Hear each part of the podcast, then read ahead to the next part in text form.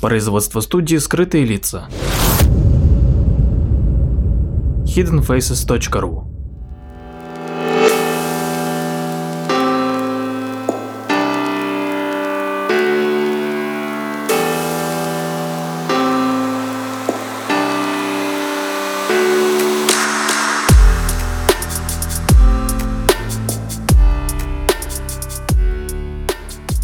Здравствуйте, с вами Владимир Марковский и очередной выпуск передачи «Прожектор восприятия». Недавно тут пересмотрел второй раз э, сериал «Подпольная империя» режиссера Мартина Скорсезе, в котором играет отличный актер э, Стив Бушеми. И этот сериал интересен своим сюжетом, который повествует о 1920-х годах и о времени сухого закона в США. И этот э, сюжет невольно напомнил мне об одном довольно интересном эффекте, который называется эффект э, кобры. Это идиоматическое выражение, которое применяется для характеристики ситуации, когда существует какая-то проблема, принимаются меры для решения оной, но зачастую это ведет к прямо противоположному целям результату. Этот термин «эффект кобры» возник во время английского колониального правления в Индии. Как понятно из самого названия, дело в том, что англичане пытались бороться с огромным количеством кобр, и для этого губернатор назначил награду за каждую голову змеи. И вначале э, количество змей конечно же, сильно снизилось, потому что все их стали поголовно уничтожать. Но потом индийцы вполне естественно приспособились, сообразили, что для того, чтобы получить больше денег, нужно просто поймать больше кобр. А зачем их ловить, если можно их разводить? И в конце концов, когда премия за убитых кобр была отменена, то разводчики выпустили своих змей на волю, так как не было больше смысла их держать. И оказалось, что количество ядовитых змей не только не уменьшилось, но, в общем-то, даже сильно и выросло. Это не единственный пример из истории. Аналогичная ситуация возникла в свое время в Вьетнаме, в Ханое. Это было время французского колониального правления. Власти пытались бороться с нашествием крыс. Дело в том, что французы пытались превратить Ханой в подобие европейского города, построили широкие улицы, красивые дома и проложили, конечно же, канализацию, которая олицетворяла собой, в общем-то, цивилизацию. В основном она была проложена во французских кварталах, но кроме удобства, она стала домом для крыс. Ее протяженность была довольно большой, около 15 километров, и никто не мешал крысам там размножаться и играть. Кроме всего прочего, можно было из этой канализации получить доступ к богатым едой местам, и, соответственно, крысы расплодились, э, и в 1902 году французское управление создало небольшую армию вьетнамцев, для убийства крыс. И, конечно же, тогда вскрылись истинные масштабы бедствия. За первую неделю убили около 8 тысяч крыс, а через месяц уже за один день убивали в среднем по 10 тысяч крыс, а в особо удачные дни 15-20 тысяч. Но, несмотря на такие победы, э, заметного уменьшения количества этих животных не наблюдалось, и колониальные власти решили вовлечь в войну больше бойцов и предложили всем желающим участвовать. А для того, чтобы стимулировать участие, они решили платить за каждый отрезанный хвост крысы по одному центу. Ну и, конечно же, местным жителям эта идея пришлась по душе. Все стали приносить хвостики, и французы были чрезвычайно довольны этой гениальной идеей, которая, кроме всего прочего, развивала у местного населения дух предпринимательства. Но количество крыс не уменьшалось, и французы все чаще и чаще э, стали замечать просто на улицах крыс без хвостов. Просто потому, что вьетнамцы отрезали крысам хвосты и отпускали их на свободу, чтобы те, в общем-то, плодились, и, соответственно, количество особей, у которых можно отрезать хвост, увеличивалось.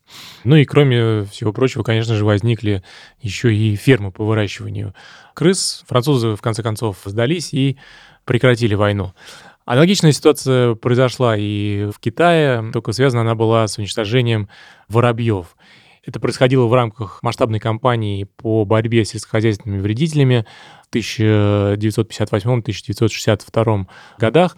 Замысел кампании был в уничтожении четырех вредителей – крыс, комаров, мух и воробьев. И самой массовой, конечно же, стала борьба против воробьев. Пропаганда объясняла, что воробьи поедают урожай зерна и наносят народному хозяйству большой убыток. По подсчетам Китайского института зоологии, воробьи за год съедали столько зерна, что его хватило бы, чтобы прокормить 35 миллионов человек. Дело в том, что воробей может пробыть в воздухе не более 15 минут, и, соответственно, все крестьяне и привлеченные компании школьники, горожане должны были кричать, бить в тазы, барабанить, размахивать шестами и тряпками, стоя на крышах домов, чтобы напугать воробьев и не дать им приземлиться, не дать им укрыться. Утомленные птицы падали на землю, чего и добивались участники этой охоты. На показ выставлялись фотографии с горами мертвых воробьев высотой в несколько метров. К этому были привлечены даже школьники которые делали лестницы, чтобы сбивать гнезда воробьев, и били в гонги по вечерам, когда те возвращались домой на ночлег. Но при этом, конечно же, не было зарегистрировано уменьшение численности других трех врагов, мух, комаров и крыс, поскольку сокращение их популяции может быть достигнуто лишь гигиеническими факторами, а, в общем-то, неохотой на них даже всенародной. В результате в ходе развернутой в 1958 году кампании только за три дня в Пекине и Шанхае было уничтожено 900 тысяч птиц, а к первой декаде ноября того же года в Китае по неполной статистике было истреблено около 2 миллиардов воробьев. В Пекине и приморских провинциях, кроме всего прочего, уничтожали и других мелких птиц. Через год после кампании урожая, после начала этой кампании урожай действительно стал заметно лучше, и Компартия успела отрапортовать о значимых достижениях, но при этом, конечно же, сплодились вредные насекомые типа гусеницы и саранчи, которые поедали побеги. В общем-то, через год, благодаря накопленной популяции вредителей, урожаи резко уменьшились, и в стране наступил голод в результате которого погибло, по разным подсчетам, от 10 до 30 миллионов человек. Так, в общем-то, практически путем было доказано, что воробьи на самом деле весьма полезны для сельского хозяйства. Намного полезнее, чем наносимый им вред в виде съедаемого количества зерна. В результате пришлось закупать воробьев в СССР и в Канаде, и в результате компания была свернута, и наоборот, началась массовая кампания по защите воробьев.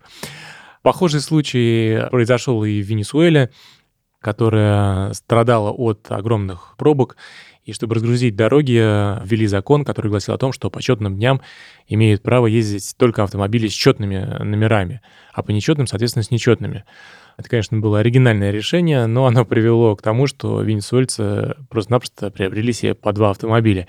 Абсолютно идентичная ситуация произошла и в Мексике. Наверняка многие слышали о том, что Мехико-Сити страдает от довольно сильного загрязнения воздуха и сопутствующего ему смога.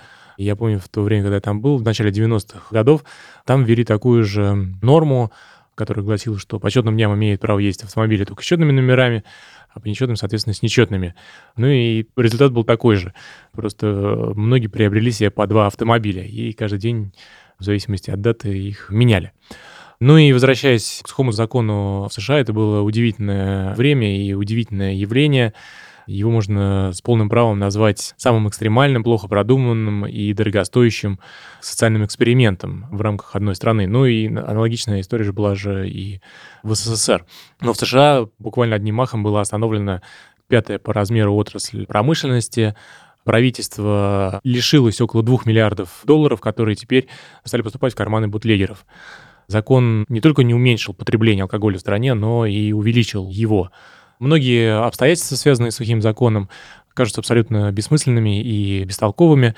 Обязанность за исполнением была возложена на Министерство финансов США, у которого не было ни необходимых фондов, ни необходимого штата сотрудников, которые к тому же не обладали необходимой квалификацией.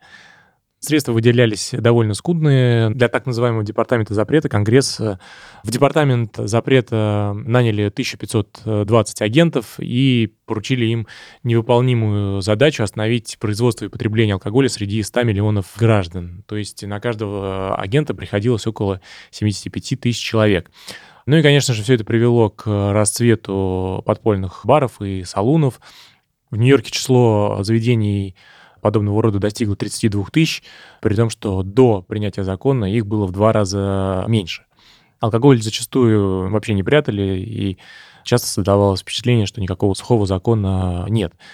На самом деле, за первых 4 года действия сухого закона площадь земель, которые были отданы под виноградники, значительно увеличилась со 100 тысяч акров до почти 700 тысяч. И вовсе не потому, что потребители стали есть больше винограда или изюма. Конечно же, это произошло из-за того, что прекратился импорт вина, и в результате э, вырос спрос на домашний виноград, а вино теперь производилось подпольно. Вот такой вот интересный эффект кобры.